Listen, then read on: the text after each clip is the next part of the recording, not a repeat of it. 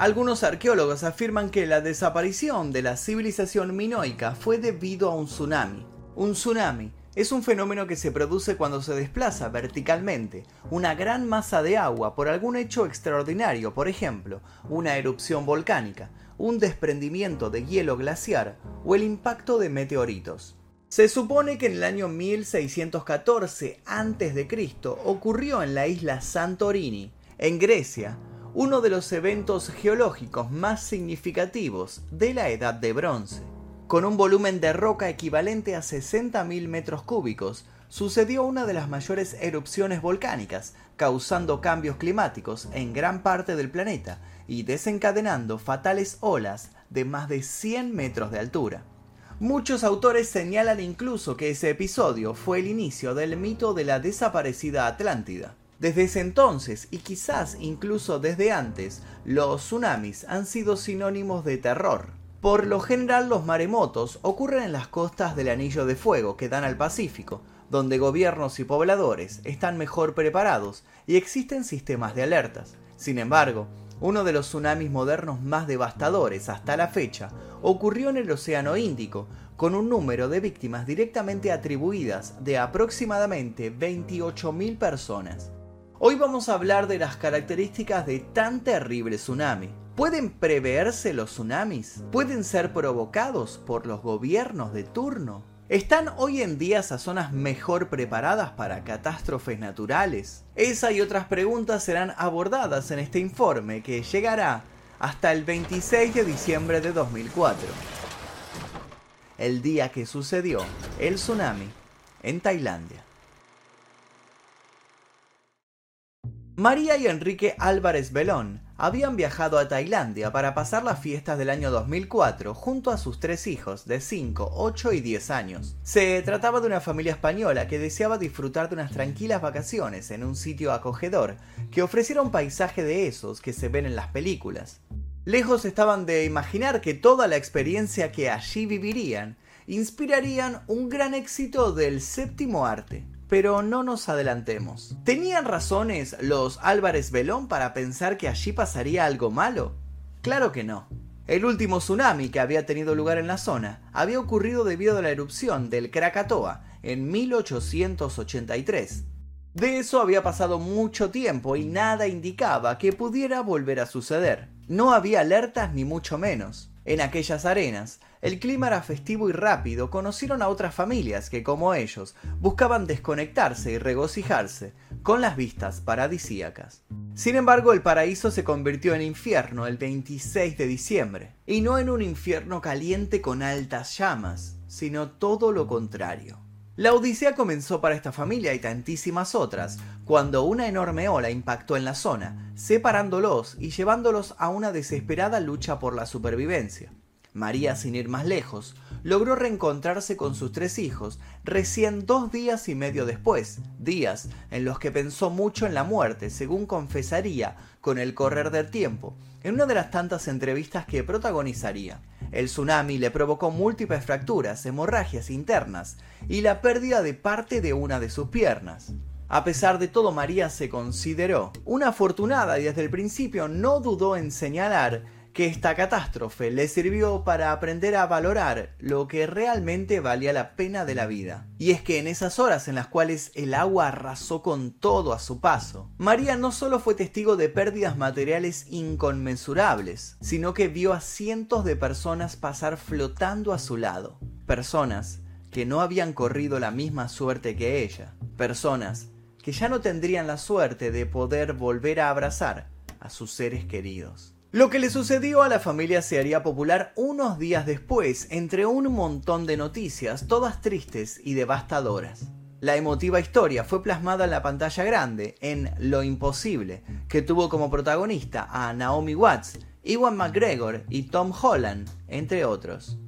Los más creyentes hablaron de milagro, otros del destino. De un modo u otro, los Álvarez Belón se convirtieron en una especie de símbolo, la muestra de que siempre, aun en las peores tempestades, un atisbo de esperanza o un rayo de luz se hace presente. Ellos por su cuenta se dedicaron a elaborar un pequeño ritual. Cada 26 de diciembre vuelven al lugar en donde casi encuentran su final. Pero no es de finales que vamos a hablar, sino de principios. ¿Qué fue lo que provocó aquellas monumentales y monstruosas olas? La respuesta es muy simple, un terremoto, pero no un terremoto cualquiera. El terremoto del Océano Índico de 2004 es conocido por la comunidad científica como el terremoto de Sumatra Andaman. Fue un potente terremoto submarino que ocurrió a las 7.58 en el tiempo local de la región, el día después de Navidad, como ya mencionamos. Dicen que los animales de la zona lo presintieron antes de que ocurriera, mostrándose muy erráticos y desorientados. El epicentro del terremoto principal se originó aproximadamente a 120 kilómetros al oeste de Sumatra, a una profundidad de 30 kilómetros por debajo del nivel del mar. Este terremoto fue el responsable de una serie de tsunamis a lo largo de las costas de la mayoría de los países que bordean el Océano Índico, matando a una gran cantidad de personas a su paso e inundando a una gran cantidad de comunidades costeras a través de casi todo el sur y el sudeste de Asia, incluyendo partes de Indonesia, Malasia, Sri Lanka, India y Tailandia. Epidemias de enfermedades relacionadas con la contaminación del agua, tales como el cólera y la disentería, duplicaron el número de víctimas. Organizaciones de ayuda humanitaria han reportado que cerca de un cuarto de las víctimas fatales fueron niños, consecuencia directa de la alta proporción de menores en las poblaciones de las zonas afectadas. El desastre es conocido en Asia y en los medios internacionales como el tsunami asiático y es llamado Boxing Tsunami en Australia, Canadá, Nueva Zelanda y el Reino Unido, porque ocurrió en el popular Boxing Day. El tsunami ocurrió exactamente un año después del terremoto de 2003, que devastó la ciudad iraní meridional de Bam, y exactamente dos años antes del terremoto de Hengchun de 2006. Además, también dio lugar a terremotos en lugares tan alejados como Alaska, y hay testimonios de mínimas vibraciones registradas en varias partes del mundo. Pero para entender mejor la potencia de este terremoto, comparémoslos con otros acontecidos en diferentes épocas de la historia de la humanidad. La magnitud del terremoto Sumatra-Andaman fue registrada originalmente como de 9.0 en la escala de magnitud del momento, pero luego el número se aumentó a 9.1. Desde 1900, solo tres terremotos se han registrado con una magnitud mayor al de Sumatra-Andaman, el gran terremoto chileno de 1960, con una magnitud de 9.5, el terremoto de Viernes Santo de 1964, con una magnitud de 9.3, y el ocurrido el 11 de marzo de 2011, en Japón. Cada uno de estos grandes terremotos generó tsunamis en el Océano Pacífico, pero ninguno con un número de muertos tan alto. El Sumatra Andaman fue reportado además por tener la segunda duración más larga observada en lo que a fallas geológicas se refiere, durando de 8.3 a 10 minutos. Se estima que fue lo suficientemente grande como para hacer que el planeta vibrara un centímetro aproximadamente.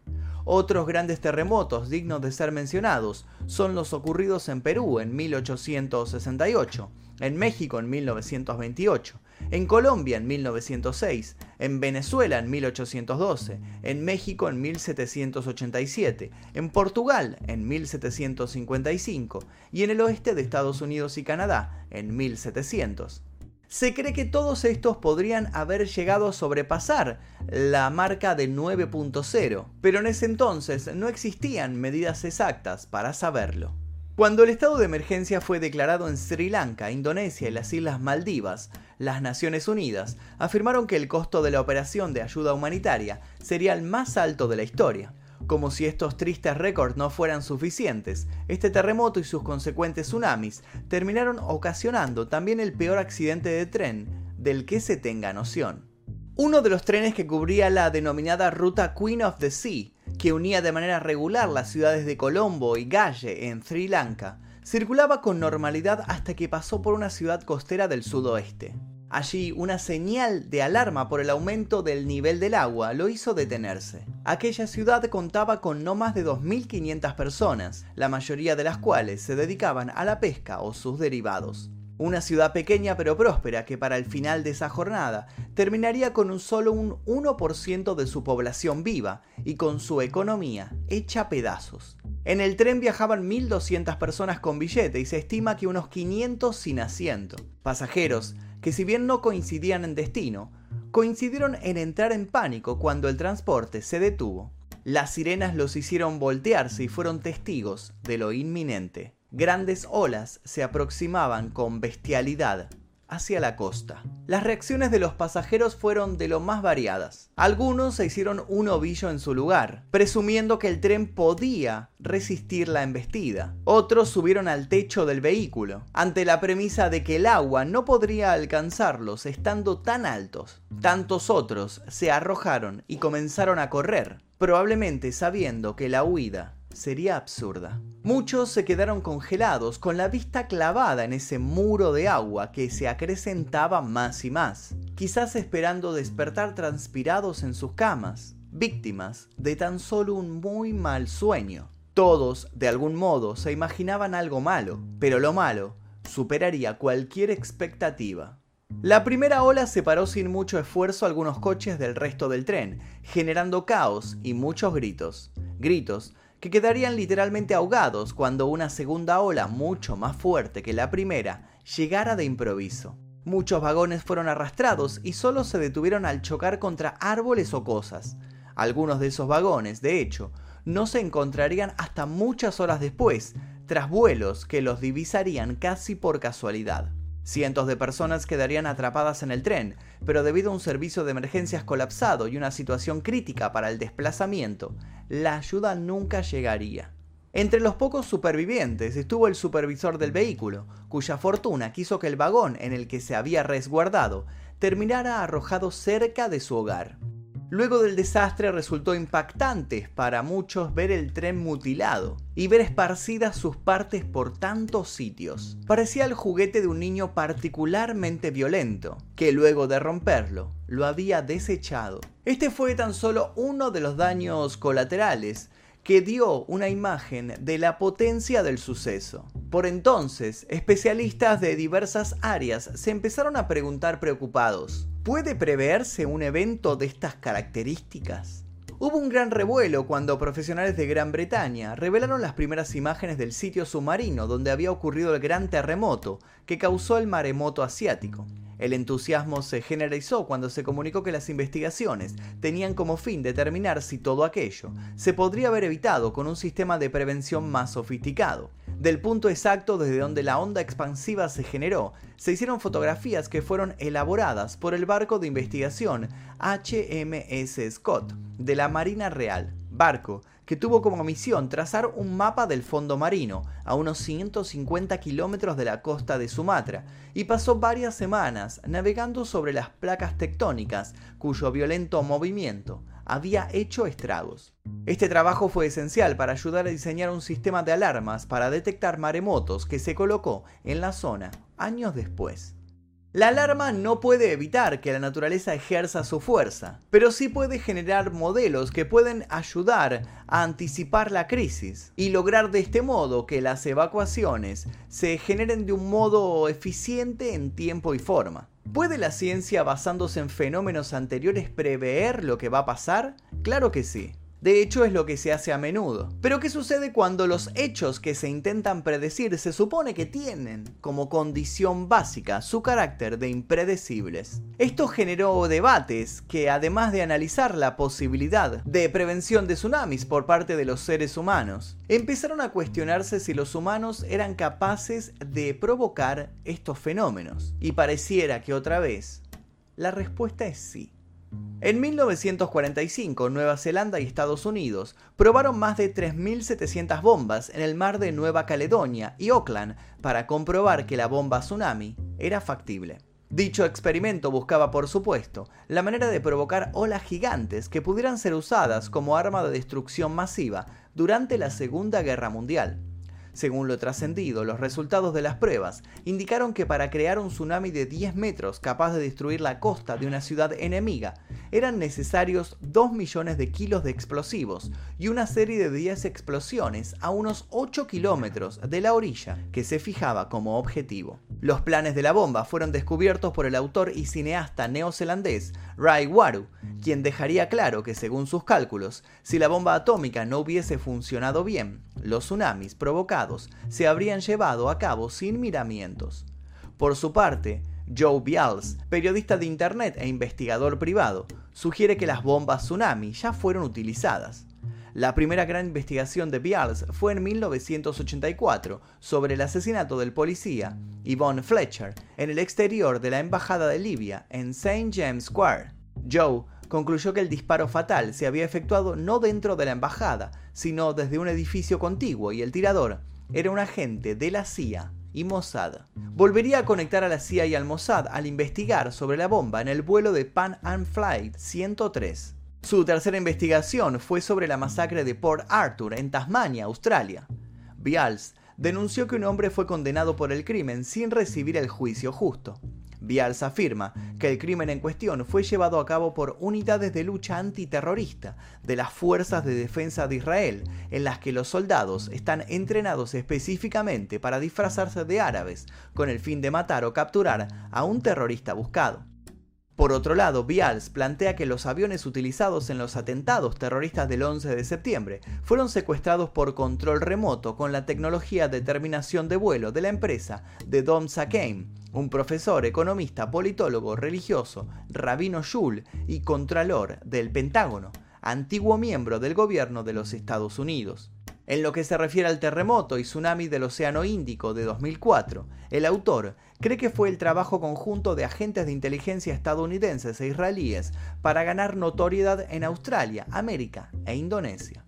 Bialce es considerado por algunos un delirante que busca atención, y busca también escándalos sin fundamentos verídicos, mientras otros no se animan a desestimar todas sus afirmaciones. Tsunami provocado o no, lo cierto es que la zona del impacto ha sido reconstruida en gran medida luego de que se rindiera homenaje a las víctimas. En Tailandia, donde murieron más de 5.300 personas, incluidos turistas que visitaban las islas del mar de Andamán, las autoridades realizan año tras año ceremonias conmemorativas Allí, el 26 de diciembre fue designado como el Día Nacional por la Prevención de Accidentes. Los sobrevivientes en Ban Nam Kem, el pueblo tailandés más afectado, prenden velas para rendir tributo a los que ya no están. El recuerdo de la devastadora ola que arrasó aldeas enteras sigue vivo en Indonesia, donde aún se pueden visitar algunos barcos que fueron arrastrados hasta 4 kilómetros tierra adentro.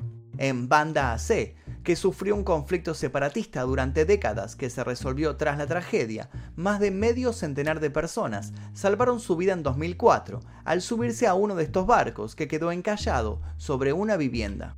Este y otros barcos se convirtieron en museos para preservar la memoria.